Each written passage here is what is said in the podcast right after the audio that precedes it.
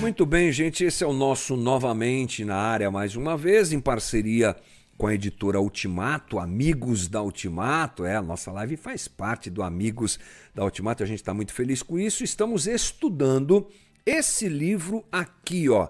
Vai para a tela para você ver. Esse livro aqui nós estamos estudando, o livro escrito pelo nosso querido John Stott, teólogo incrível, que retrata o pensamento de Jesus a respeito da igreja, das igrejas, a quem João escreve no Apocalipse, e o que Cristo pensa da igreja é o nome do livro, né? Semana passada entramos na conversa sobre a igreja em Esmirna, uma outra, da, uma outra, mais uma daquelas igrejas, outra daquelas igrejas, é, sete igrejas do Apocalipse são conhecidas, né? Estudamos sobre a igreja de Éfeso, agora estamos falando sobre a igreja de Esmirna. Aprendemos na sexta-feira que é uma igreja que sofre muito, tá? Sofre muito, é perseguida, mas é fiel e ama a Jesus. É isso que nós vemos no texto. Eu quero ler com você, mais uma vez, o que uh, o texto bíblico nos traz a respeito da, da, da igreja de Esmirna. O texto é curto, vamos ler juntos. Diz assim: Ao anjo da igreja em Esmirna, escreva: Estas são as palavras daquele que é o primeiro e o último, que morreu e tornou a viver. Conheço as suas aflições e a sua pobreza, mas você é rico. Conheço a blasfêmia dos que se dizem judeus, mas não são sendo antes sinagoga de Satanás. Não tenha medo, você está prestes a sofrer. O diabo, perdão, não tenha medo do que você está prestes a sofrer. O diabo lançará alguns de vocês na prisão para prová-los e vocês sofrerão perseguição durante dez dias. Seja fiel até a morte, e eu lhe darei a coroa da vida. O versículo 11: Aquele que tem ouvidos, ouça o que o Espírito diz às igrejas. O vencedor, de modo algum, sofrerá a segunda morte. Uma conversa bacana, ampla, que fala sobre o sofrimento daqueles irmãos da igreja de Esmirna e que traz entendimento para a gente do que Jesus pensa a, a respeito da igreja. Bem, como eu já disse, a tônica da primeira parte da nossa conversa, seguindo o livro, é uma tônica que nos traz o, o sofrimento daquela igreja. É uma igreja que sofre, você leu aí no texto, fica muito claro isso. Mas é bom frisar que John Stott, ao escrever o que escreve e analisar tudo isso, ele não quer que a igreja desenvolva uma síndrome de mártir. Temos que morrer. Não. Mas a igreja de Esmirna, ela sofre por um motivo. Ela é intransigente e ela não deixa de viver o amor a Deus, apesar de toda a perseguição que acontece contra ela. Ou seja, ela é perseguida por amar a Deus e, mesmo sendo perseguida, não deixa de amar a Deus e viver as, as verdades do Evangelho. Então, com o alerta, nós temos já tudo isso, mas o alerta não vem só, vem também graça a palavra de graça. É aí que nós entramos então na segunda parte desse estudo, dessa abordagem feita por John Stott. Jesus, a partir de agora, nós perceberemos, oferece força para aquele pessoal suportar os sofrimentos. Né? Eles são confortados, é o conforto que vem de Cristo. É, no livro nós somos direcionados ao versículo, deixa eu achar aqui, uh, deixa eu colocar certinho na tela, pronto, aqui, ó, ao versículo 10. Vamos lá. Então vamos ler o versículo 10 juntos que diz o seguinte: Não tenha medo do que você está prestes a sofrer. Não tenha medo. Tem conforto também nessas palavras. Seja fiel até a morte, eu lhe darei a coroa da vida. Você percebe claramente que a intenção de Jesus é dizer: vocês sofrerão. E por serem fiéis e sofrerem por serem fiéis e continuarem fiéis, uh, eu estou com vocês. Não tenham medo. Uh, John Stott escreve uma coisa bem interessante. Ele diz: a fé é o oposto do medo. Interessante que às vezes nós achamos que a dúvida é o oposto da fé, mas o oposto da fé é o medo. e a fé expulsa o medo. John Stott usa a própria igreja de Esmirna como exemplo e outras citações sobre isso no seu livro.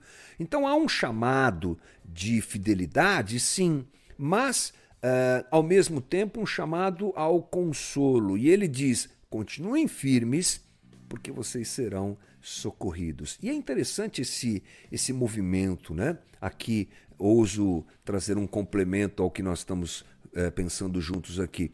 A fé, ela me lança fora todo o medo, já diz o texto. Né? A fé lança fora o medo. Então, Jesus está dizendo: continue em fé. E a fé vai produzir fidelidade. É, é, é uma, um ciclo e que é interessante e ele é corroborado pelo fato de que as palavras fé e fidelidade no texto grego são as mesmas, pistes, fé e fidelidade. Tenha fé e você será fiel. Seja fiel para manter a tua fé viva. Muito interessante isso. Então, John Stott começa a dizer que nós devemos, assim como a igreja em Esmirna, confiar em Cristo por quem ele é. E a partir dessa compreensão, nós entendemos o seguinte: a, o, o texto nos revela sete verdades sobre Jesus. Ou seja, Jesus se apresenta à igreja de Esmirna e dá a eles toda a condição de continuarem firmes em fé. Então vamos lá. Primeira coisa que John Stott destaca está no versículo 8. Deixa eu voltar aqui para nós lermos juntos. Olha só o versículo 8. Ao anjo da igreja em Esmirna, escreva: Estas são as palavras daquele que é o primeiro e o último. John Stott destaca como a primeira característica apresentada por Jesus o fato dele ser eterno. Né? Ele já havia se apresentado isso no primeiro, dessa maneira no primeiro capítulo, e aqui ele diz: Eu sou o primeiro e o último. Eu sou aquele que está na eternidade e sou de eternidade em eternidade. Vocês aí de Esmirna, atenção, em meio a todas as mudanças, eu não mudo. Em meio a toda a instabilidade, eu sou estável, porque eu estou no começo, eu estou no meio, eu estou no fim. Vou reproduzir aqui as palavras de John Stott que diz: Ele é sempre princípio de dias, nem fim de vida. O mesmo ontem, hoje, para sempre. Ele cita aqui Hebreus. Quando o medo se apodera do coração humano e a nossa própria vida está ameaçada, nada pode trazer mais tranquilidade do que a fé naquele que é o primeiro e o último.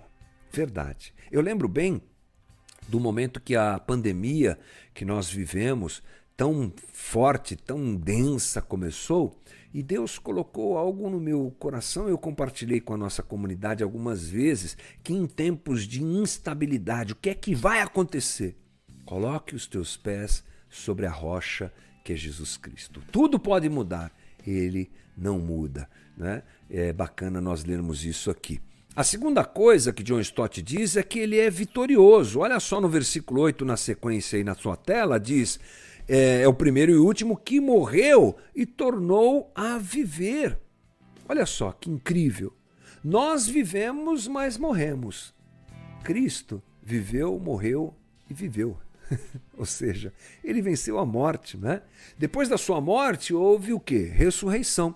Agora é aquele que ele é aquele que vive e que pode dizer eu estive entre os mortos, mas agora vivo para todo sempre. As chaves da morte e do Hades estão nas minhas mãos. Jesus está se apresentando como aquele que é eterno e como aquele que é vitorioso.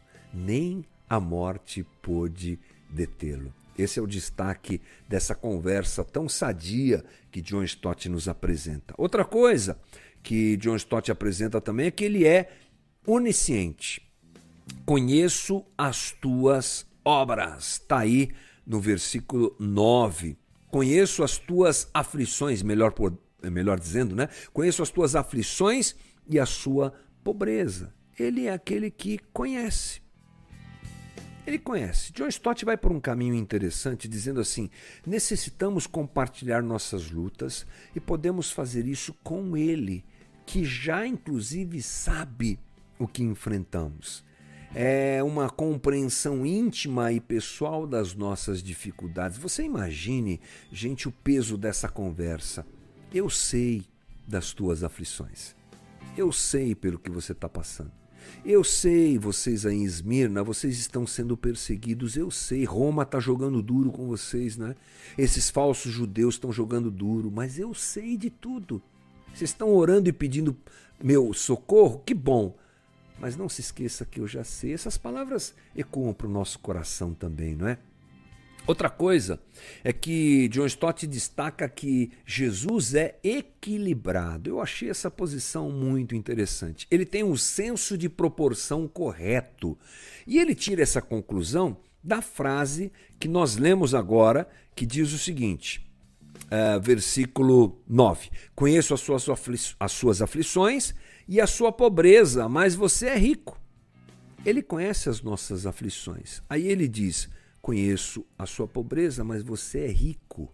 John Stott, a partir dessa fala, ele diz que Jesus possui um senso de valor diferente.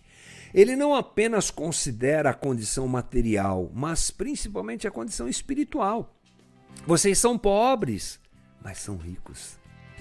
Vocês estão passando dificuldade, mas vocês são ricos. Essa riqueza é óbvio que Jesus se refere ao caráter espiritual da igreja em Esmirna. Para Jesus, alguém pode ser pobre materialmente, mas rico espiritualmente, ou seja, diferente da nossa sociedade, Jesus nos olha com outros olhos. E para nós é melhor sermos considerados pobres, né? pobres ricos, do que ricos pobres. Essa jogada é, que John Stott faz é bem edificante para nós. Outra coisa, os falsos judeus diziam que os irmãos lá de Esmirna eram pobres. E essa opinião deles e essa colocação deles é irrelevante. E John Stott traz à tona essa verdade. A nossa bússola de vida não é o que a sociedade diz, mas o que Jesus diz. Então, é isso. O senso de Jesus não é o senso desse mundo, não é o senso de valor e de é, valorização desse mundo. Ele pensa diferente. O que importa para nós é o que ele pensa. A igreja de Esmirna estava experimentando isso. Quinta coisa, ele está no controle. Ele está no controle. Nenhum sofrimento pode julgar, subjugar, exceto pela expressa permissão de Cristo. John Stott fala isso baseado em cima desse versículo 10. Porque o versículo 10 diga, diz: Não tenha medo do que você está prestes a sofrer. O diabo vai lançar, lançar alguns de vocês na prisão para prová-los. E vocês sofrerão perseguição durante dez dias. Seja fiel até a morte, eu lhes darei a cura da vida. É, o diabo acha que está fazendo alguma coisa é, mas na verdade quem está fazendo sou eu. Porque eu estou no controle. Você sabe que é, Lutero disse assim: até o diabo é o diabo de Deus. Né? Quando nós olhamos para histórias como essa, ou para histórias como a de Jó, que é um grande exemplo disso, nós entendemos sobre soberania. Né? Soberania. Mesmo quando Jesus adverte os cristãos de Esmirna sobre o que está por vir, ele está estabelecendo limites. Até aqui vai, irmão. Tranquilo, guarda o teu coração, porque quem está no controle sou eu. É a palavra a Esmirna e a palavra a todos nós. E ele tem um propósito. O versículo 10, na, na sequência, diz: Ao colocar cristão de Esmirna, de Esmirna na prisão, o objetivo de Satanás era uh, provar aquele pessoal. Ele queria separar palha e vento, não é? Mas Deus, agindo da maneira como nós já entendemos, tendo o controle de tudo, está dizendo: Satanás, uh, você não vai fazer o que você quer, mas o que eu quero tem um propósito na ação divina. Ele não só controla, mas ele manifesta o seu propósito. No meio do sofrimento, esse pessoal vai melhorar. Eles vão crescer na sua fé. E eu preciso que eles passem por isso. Eu estou no controle e eu tenho um propósito. Incrível. Assim como o ouro é purificado das impurezas na fornalha, diz John Stott, o fogo da perseguição pode purificar nossa fé e fortalecer nosso caráter. Ele cita aqui Tiago e 1 Pedro, né? Incrível. Ter é, sétima coisa, terceira nada, sétima. indo para o finalmente, né, gente? Deixa eu tomar uma água, peraí. Diz assim John Stott que ele é generoso. Versículo 10 e 11. Seja fiel até a morte, e eu lhe darei a coroa da vida. O vencedor, de modo algum, sofrerá a segunda morte. Incrível, né? Já sabemos, eu falei isso anteriormente, John Stott nos ensina, que toda a carta dessas sete que as igrejas, eh, dirigidas às igrejas, termina com uma promessa de Jesus. Né? Tem a correção, tem a bronca, mas tem uh, o assopro, como a gente costuma dizer, né? Jesus morde e assopra. Incrível, né? Uh, e aqui você vê esse movimento de Jesus. Né? Não tem a ver com mérito, mas com uma dádiva que ele apresenta àquela igreja. A entrada no reino é garantida àquele que persevera, mesmo em meio ao sofrimento. Fica firme, você vai entrar no reino. Jesus usa a metáfora da coroa da vida, e olha, isso é bem interessante. Esmirna era famosa por sua arena e pelos jogos que eles tinham lá. Assim, com certeza, falando dessa maneira, uh, eles não teriam dificuldade de imaginar a vida cristã como uma corrida ou competição. Eu corro, eu me esforço, eu me entrego e generosamente, não por meu mérito, mas generosamente, Jesus me dá a coroa da vida. Bem, eu encerro reproduzindo aqui as palavras de John Stott, que diz o seguinte: A mensagem da carta à igreja de Esmirna é tão incisiva para nós quanto para seus membros.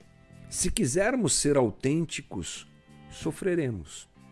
Mas sejamos fiéis e não tenhamos medo. Jesus Cristo, o primeiro e o último, que morreu e vive novamente, conhece nossas provocações, controla nosso destino e nos premiará no final da corrida com a coroa da vida. Que boa essa conversa, hein, gente? Fala sério. Incrível aprender sobre essa igreja ali na Ásia que sofre tanto por conta da sua lealdade ao Evangelho, que tanto é perseguida. Citamos semana passada a história de Policarpo, que morre como mártir ali por sua fidelidade, e hoje entendemos o quanto isso é precioso, o quanto isso redunda em uma vida cristã mais autêntica, mais forte diante de Jesus e que nos faz uh, receber, não por mérito, mas por graça, as suas dádivas e as suas promessas. Que Deus nos dê graça, né, gente? Deus nos dê graça para que a história dos nossos irmãos lá de Esmirna nos edifique, nos impulsione a trilhar o mesmo caminho. Esse foi o nosso novamente de hoje. Bora lá!